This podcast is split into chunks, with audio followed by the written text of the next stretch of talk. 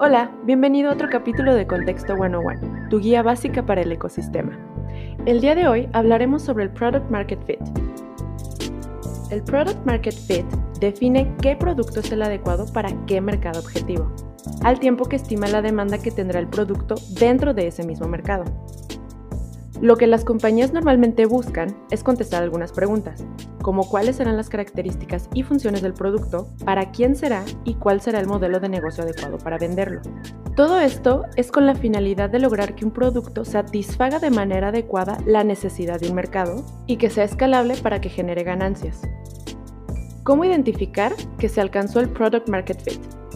Si bien la métrica exacta para medirlo no es muy clara, cuando el mercado demanda tu producto y cuando al menos el 40% de tus usuarios sientan que se decepcionarían gravemente si el producto dejara de existir, puedes deducir que tienes un Product Market Fit.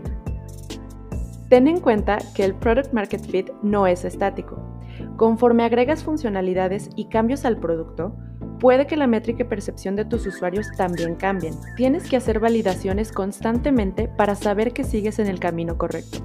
Lo importante es ser 100% honestos y entender que enamorarnos de un producto o servicio no es bueno, porque al final, si el mercado no lo considera útil, no lo va a consumir, por más dinero que inviertas en publicidad y mercadotecnia. Estas fueron las bases del Product Market Fit. Si tienes algún término que te gustaría entender, escríbeme a editor.contexto.com.